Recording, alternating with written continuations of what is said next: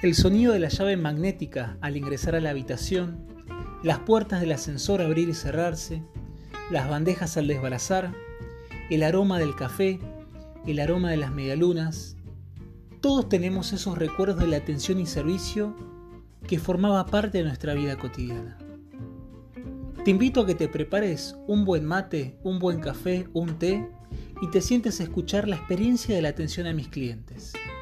Mi nombre es Eduardo Emilio Acosta y te voy a estar esperando. Un abrazo.